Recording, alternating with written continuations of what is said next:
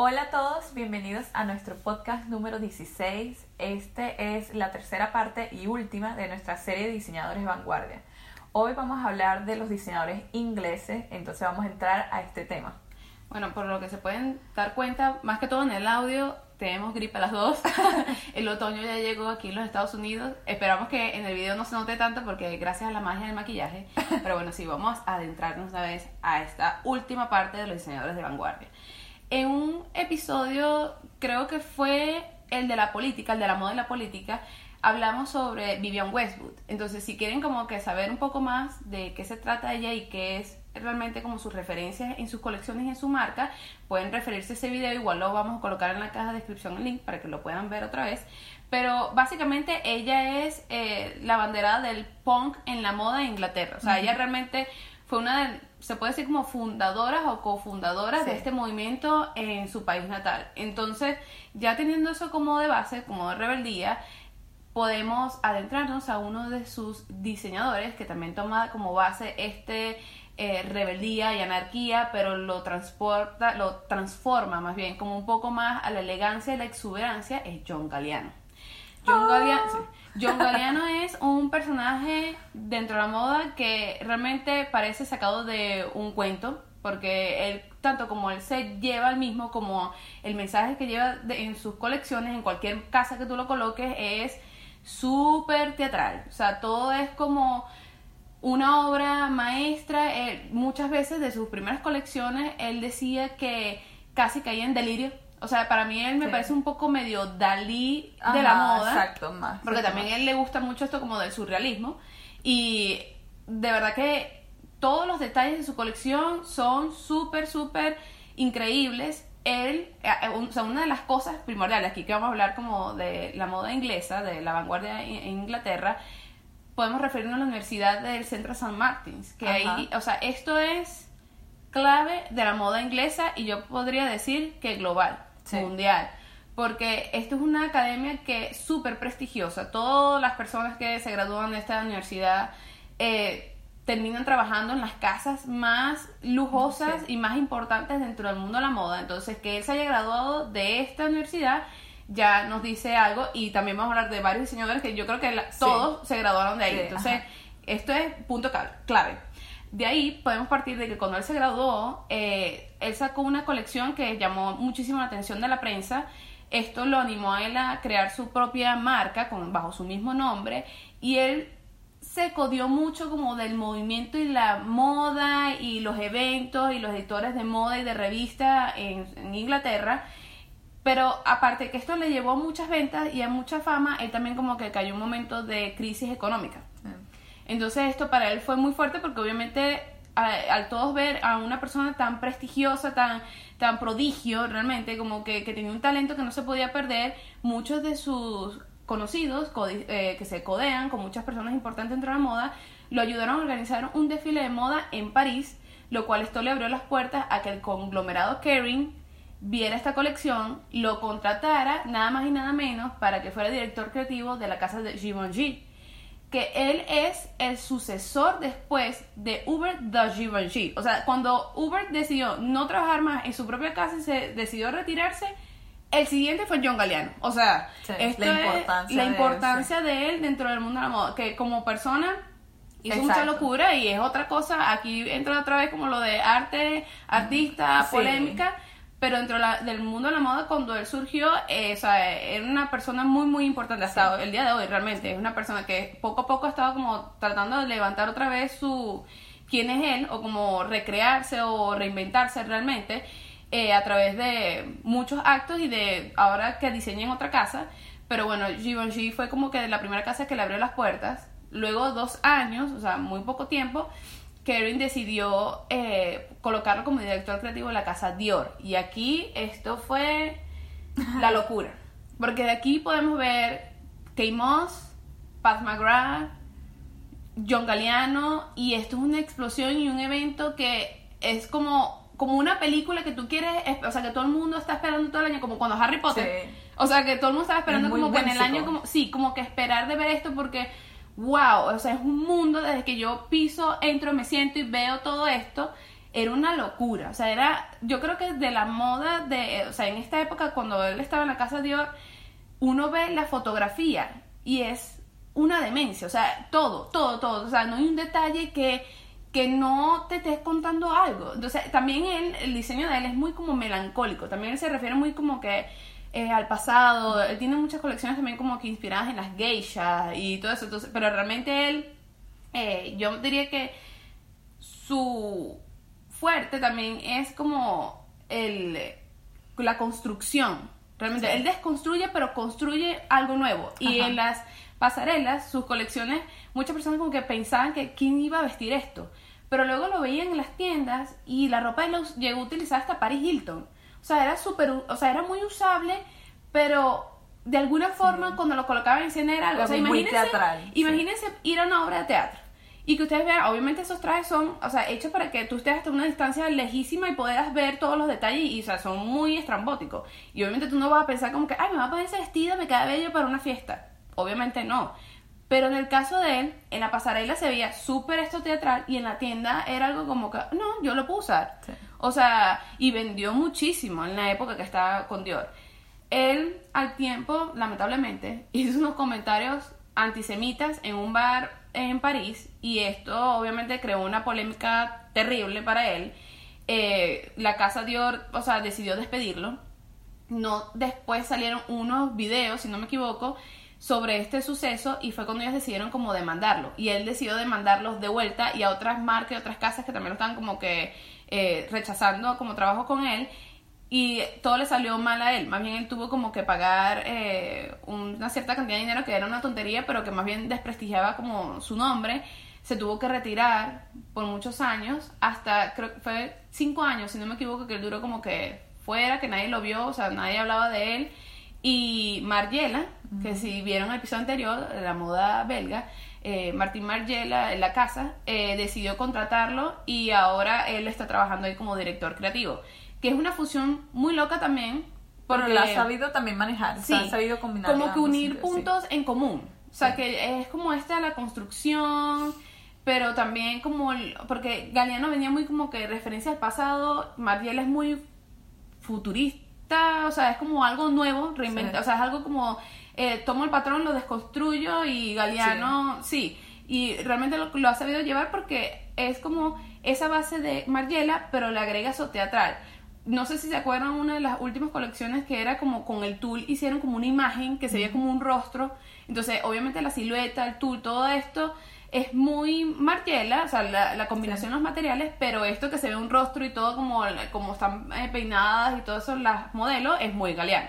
O sea, se ha mantenido como bajo perfil, pero igual está haciendo como cosa interesante. No, eh, la casa de Margiela no lo ha puesto él muy como que al frente, o sea, como que muy, porque él también al final de los desfiles de ellos, si o sea, si ustedes ven el desfile de los desfiles de Dios, él salía al final como saludar al público y estaba siempre vestido coordinado como con la colección. O sea, era también todo este show y en Margiela no ha sucedido. O sea, él no, no es como que... No es Margiela, y Galeano, no. no, no. O sea, lo tomaron como más por su técnica y por el valor que tiene, pero no como figura pública. Exacto, y que ya Margiela como que tiene ese también de, de como que no se conoce quién está detrás. Exactamente. Sabemos quién está detrás, pero no sabemos cómo exactamente en ese punto. Exacto. Eh, bueno, el siguiente diseñador que podemos hablar es como también otro de los fundadores de este movimiento en Inglaterra como súper provocador, como que cambió eso de ver la moda solo de algo para colgar en una tienda a una experiencia que puedes sentir con todos tus sentidos, que es Alexander McQueen. Alexander McQueen para mí es uno de los diseñadores más innovadores de la historia de la moda. Eh, si no saben de él, que si de verdad les gusta mucha moda, entérense, agarren toda la información que puedan, busquen Vogue Runway. O, o sea, todos sus diseños eran espectaculares en el momento que él estaba, por supuesto, en su casa, él falleció, pero un ejemplo de su arte podemos ver hasta en el 99, cómo él hizo una colección que se llamaba como eh, Naturaleza contra la máquina.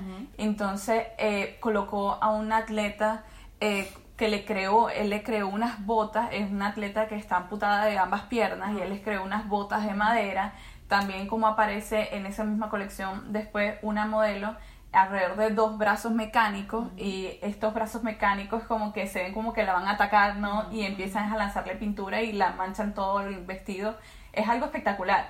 Y todas las personas como que nombraban cuando iban a su show que todo el mundo quería estar ahí porque quería saber qué sentía, porque la gente decía como que cuando entraba no sabía qué iba a sentir y cuando salía quedaba confundido y eso mismo decía Alexander McQueen, él decía que a él no le importaba si le gustaba o no su colección, sino que sintieras algo. Él también se apasionaba mucho como con la naturaleza, le encantaba eso como que el que nada puede controlarla, como puede ser muy extrema o puede ser muy buena contigo. Él también eh, fue llamado después con los parisinos como el niño terrible, porque era una persona que era muy transgresora. Eh, bueno, transgresor, yo creo que eso es una palabra clave para él. Sí. También como en el 2006, él hace una colección en el Fall Winter 2006, donde en medio de la que es como un cuadrado, las modelos van pasando y en el medio hay como una pirámide. Entonces como que tú ves todo el show y ves como que la pirámide parte del set, pero luego empieza a salir como un, no sé, como un destello de luz, o sea, se ve como una figura de un ángel y después cuando se completa es un holograma de Kate Moss. Y es algo como que es impactante y estamos hablando del 2006. Sí. O sea, que es algo como súper, súper nuevo en toda esta la moda. Que me da risa, también hay algo muy curioso entre los diseñadores de vanguardia y Kate Moss, porque John Galliano diseñó el vestido de boda de Kate Moss. Y Kate Moss, cuando estuvo, o sea, en esta era como de mucha polémica, que muchos diseñadores no querían trabajar con ella, o sea, la rechazaban, todo eso, fue cuando McQueen decidió hacer este como holograma, como que ella no está presente como modelo, pero la pueden ver en, en este como figura como angelical. Exacto. Entonces, como que también él, una de las cosas como que a mí me parece increíble, como que de lo que hacía McQueen, es que él comenzaba con el concepto de lo que él quería como show. O sea, él no empezaba con la ropa, sino con el concepto de la presentación de esa ropa. Luego de eso es que él hacía la ropa. Y él no la hacía de que hacía sketches ni nada. Él lo diseñaba en maniquí o hasta en los mismos fittings con la modelo. O sea, él era crucial que las modelos fueran a hacer los fittings porque encima de ella él iba haciendo los diseños. O sea, una persona que era más como todo eso el impacto de lo que él quería mostrar y no tanto como que pensando en que esto después se va a vender, ¿no? Este, bueno, después que él fallece, él presenta su última colección, por cierto, que la semana pasada, la semana pasada se cumplió 10 años de la última presentación que él presentó y que se llamó Plato's Atlantis, que era todo como esto, así como él como imaginándose una vida luego como apocalíptica y como todo esto medio reptiles. Que de donde salen los zapatos estos de Lady Gaga. Como que parecen unas garras son que creo que ahí es donde fue que Lady Gaga sacó la, o sea, como estrenó la canción al final la de Bad Romance, si no me equivoco. Voy a buscar eso, pero creo que sí. O sea, como que al final la última vuelta era con esa canción, o sea, se estaba estrenando la canción de Lady Gaga en un show de McQueen. Sí, porque Lady Gaga, o sea, ama hasta ahora. Bueno, Lady Gaga es muy conocida también por todas las casas de subasta y todo eso, porque ella anda buscando casi que todos los zapatos que existan de eso. Porque Lady Gaga fue, o sea, sí, una musa para McQueen después que Isabella Blow fallece, porque para él le recordaba mucho a esta, o sea, a esta persona que era muy importante en su vida y decía que, o sea, de, de el último cabello, el cabello de Lady Gaga hasta los pies era exactamente igual, entonces la unión, o sea, era muy unido, era muy, o sea, una unión muy diseñador, musa, artista, y yo creo que de las primeras eh, looks eh, super transgresores de Lady Gaga, también se lo podemos agradecer mucho a la inspiración de McQueen y a vestuarios de McQueen. Bueno, también eh, McQueen, eh, Alexander McQueen usaba mucho esta como colaboración con el, podemos decir como el abogado de sombreros y tocados, Philip Tracy, todos esos tocados loquísimos pero espectaculares que vemos en todas las colecciones son hechas por Philip Tracy. Eh, él también crea para la realeza inglesa y todo, pero como con McQueen hacía esas cosas como eh, loquitas. bueno, después de que eh, fallece McQueen, se crea el siguiente año una exhibición para el Metropolitan Museum of Art en Nueva York que se llama Alexander McQueen Savage Beauty lo cual rompió récords en visita en el museo, es una, una de las que ha durado más. Y también eh, eso fue en el 2011 y después ya en el 2015 esta fue de tour al Victoria and Albert Museum en Londres, entonces como que también rompiendo récords allá. Y es como que de verdad que todo lo que hizo Alexander McQueen también inspiró mucho de los nuevos artistas y que siguen saliendo como inspiración de él. Y es como que su marca se queda en, la, en el mundo de la moda para siempre. O sea, y es como que eso también de hacer sentir a través del show a las personas también como que se integren a como que tu creación, porque yo veo como que eso también es bastante importante con todos los diseñadores que hemos hablado, que eso es como que hace un punto de comunicación con el espectador. No es algo que nada más estás viendo y dices, este me gusta, este no, este lo usaría hoy, este lo usaría mañana, este lo usaría de día, este lo usaría de noche. No. O sea, te empieza como que, ¿y qué habrá pensado? Ay, yo creo que esto es tal cosa. O sea, te pone como a ti interactuar con todo el show. Y eso es algo súper interesante porque eso después te queda a ti como persona, no nada más como algo de que vas a ir a comprar, sino que te queda a ti ya como información para ti. Y que yo veo que estos diseñadores vanguardia realmente tienen como una sensibilidad muy alta. Ellos casi todos cuando uno busca entrevistas o sí o cuando describen, describen sus propias colecciones, ellos siempre dicen como que quieren evocar una emoción en el público, o sea, que ellos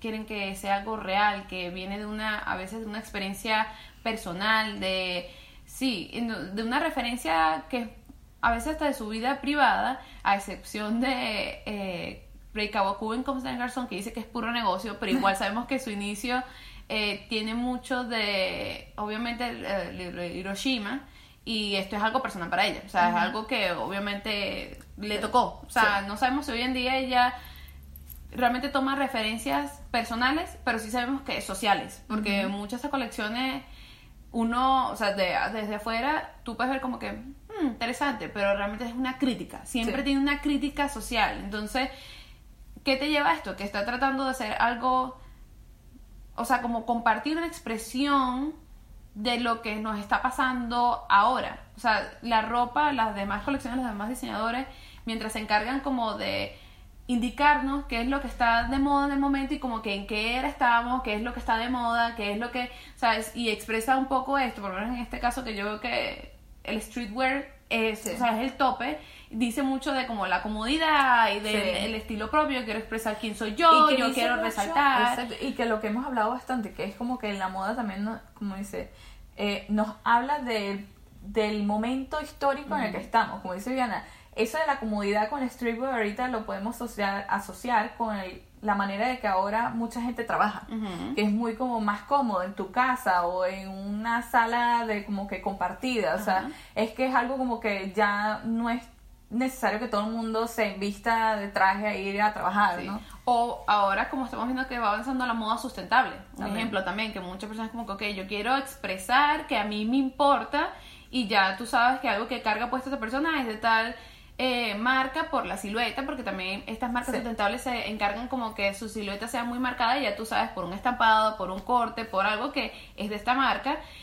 Pero a la misma manera, los diseñadores vanguardia lo que te hacen es como que siéntate, observa, o sea, como absorbe todo esto que te estoy mostrando y saca una conclusión de ahí, te hace reflexionar. O sea, comparándolo con el cine, si tú quieres ir a ver una película de comedia o cualquier otra película que te puede como que tener los actores actuales y lo que están populares y te dice obviamente quién es popular el día de hoy, hay otras películas que te hacen, que te, o sea, cuando sales del cine, tú quedas como que, wow, o sea, te hace pensar, cuestionar tu propia vida, cuestionar tu alrededor, quién tienes al lado, o sea, es esto. O sea, siempre uno tiene que tener, o sea, en el arte, en las diferentes expresiones, la moda no es realmente, o sea, no está catalogada como un arte, pero en este caso que ellos están usando la moda como un arte, o sea, y que sí se puede catalogar eso como fashion as performance art, que, que es como esa misma como representación como un arte que está siendo como actuado de manera deliberada, ¿no?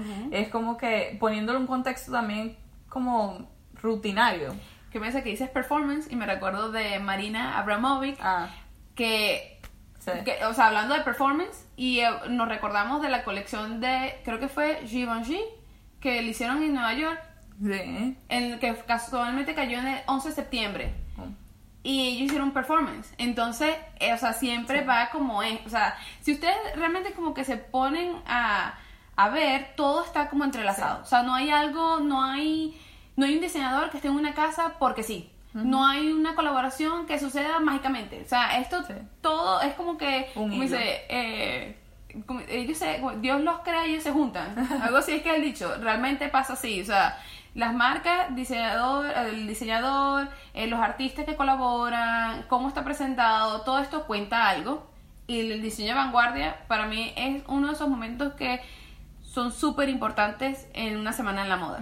Bueno, avanzando, porque nos faltan todavía dos, si no me equivoco.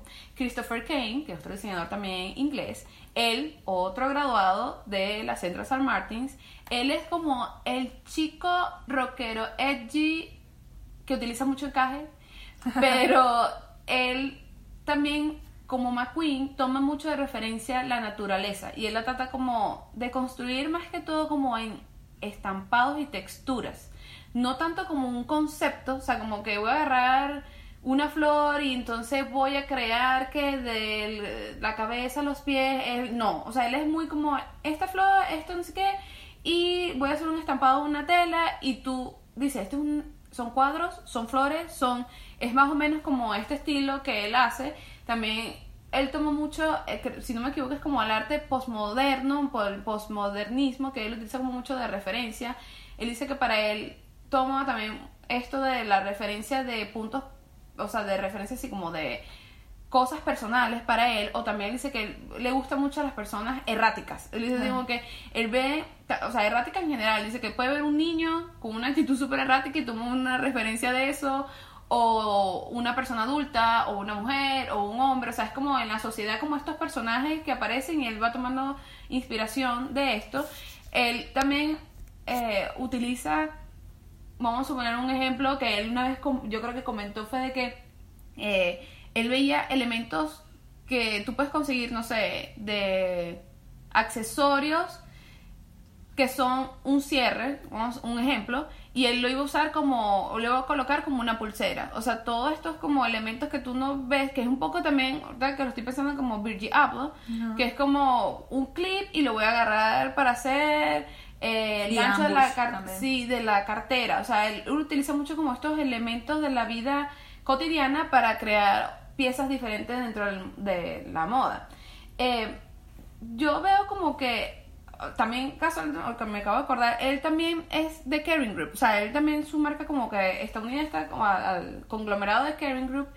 Y no sé o sea yo veo como que la última colección de él a mí me pareció súper genial porque él se atrevió ahora como a usar otra tecnología textil, porque él sí está jugando mucho como esto de los estampados y todo esto, pero ahora como que la ropa de él está un poco más desconstruida. O sea, vamos a esto, porque él sí, o sea, es vanguardista, porque no quiero como que me tomen mal, porque él es muy extremo y es como que tú lo ves y tú, wow, esto me gusta, o sea, él es como el más comercial, lo que yo quiero decir, como que el más ok. comercial dentro de la vanguardia, sí, porque estaba tratando como de formar aquí la idea, pero es como el más comercial de los diseñadores vanguardistas de Inglaterra, porque tú ves su colección y tú, esto me encanta, pero después ves cosas como que, ¿y cómo me voy a poner yo? O sea, tiene esta deconstrucción súper rara y ninguna colección se parece una a otra. Esto también es muy crítica de él, porque mucha gente dice que, los críticos de moda realmente,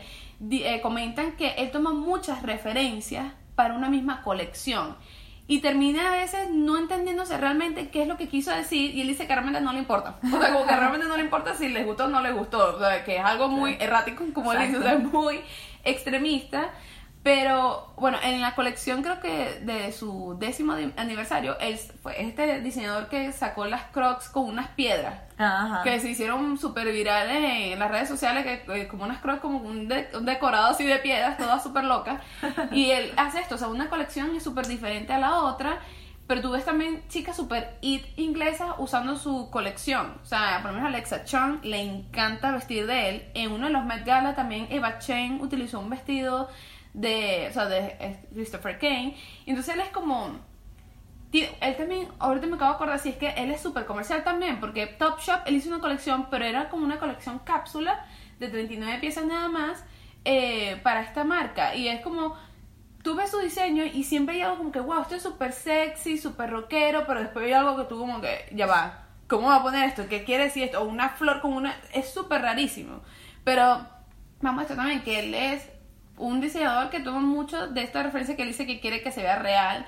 su ropa, él muchos de los detalles los coloca con, a mano, o sea, de los tejidos y los bordados los coloca a mano, entonces esto me parece como que súper infantil, me parece que su marca es como él siempre se mantiene como esta frescura joven, como de agregarle algo como que tú no vas, o sea, como un niño que te está dibujando y de repente tú dices, hazme una mano y cuando te entrega es unos garabatos y tú, ay, qué lindo, porque obviamente es tu niño, pero es una locura. Entonces, sí, me gusta mucho de él esto, que es como que no se cohibe a expresar qué es lo que él quiere explicar, no lleva realmente como una línea, o sea, específica de lo que va a crear y bueno, tiene obviamente muchísimo éxito en su país. Bueno, y el último diseñador de vanguardia eh, de Inglaterra eh, que vamos a nombrar ahorita es Gareth Pugh. Él también es otro pupilo de la Central St. Martins. Él se graduó en el 2003 y en su primera colección, o sea, su última colección de grado, él presentó unos trajes que eran como inflados, como globos. Entonces esto captó como la atención rápidamente de como el senior editor de Days and Confused y ahí mismo lo colocó en la portada de la revista. Entonces él tuvo bastante como que ese boom, esa importancia como que en la parte como más artística, esas revistas como más vanguardistas, pero él hasta el 2007 decía como que él tenía muchos problemas económicos, por eso mismo, porque no era tan comercial, pero él es una persona como que le gusta mucho esto de como eh, interrumpir la silueta humana, le gusta mucho utilizar, em, como, como digo, globos, eh, pelotas de goma, eh, pelo sintético, o sea, le gusta también utilizar mucho estos materiales como no convencionales, también le gusta como crear muchos estampados como con ilusión también óptica, pero no fue hasta como en su unión a Rick Owens y Michelle Lamy que él como que ha tenido ahora un poquito más de boom comercial, eh, también eh, gracias, claro, a esta plataforma que tiene Rick Owens, que mm, tiene muchos seguidores, él también ha podido montar en tiendas en Asia, donde su mercancía también le va muy bien.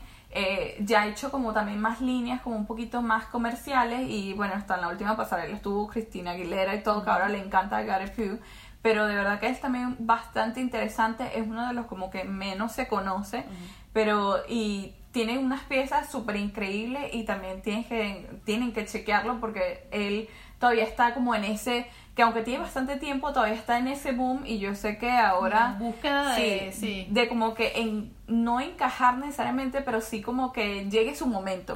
como, que, como que tenga un hit, como que realmente encontrar su voz. Sí. Dentro de este... Sí, pero es curioso porque hasta este vestido este de los globos, él lo registró. O sea, un vestido como esto registrado de él, de como las piezas, porque no nada más son vestidos, las piezas que sean como hechas de globos y son bastante interesantes. Otra cosa que, aunque aquí se termina la, estos diseñadores de vanguardia, me gustaría que también chequearan otros diseñadores de otros países también, como es el caso de Victor and Rolf y Iris Van Harpen, que son holandeses. Entonces, también para que los busquen, porque también van como con toda esta movida. Bueno, esperamos que hayan disfrutado esta serie ya vamos a comenzar como con otros tipos de videos en los podcasts. Esperamos que lo hayan disfrutado mucho. Estos temas son súper interesantísimos, como hemos hablado en todos. Creo que en todos eso ha sido como la línea conductora de que nos hace pensar. Y eso es lo que es bastante divertido en la moda, que nos hace pensar, nos hace como que nos guste aún más. Al ver estas cosas como que de repente uno piensa que no son posibles hacer o que son súper raras y uno vea como que, wow, los inspira uno muchísimo como que a seguir creando y a seguir como que en todo esto de la moda. Sí. Bueno, eh, los invitamos a que se suscriban tanto a nuestro podcast como a nuestra cuenta de YouTube. Nos pueden conseguir como editorial con VIP Sisters.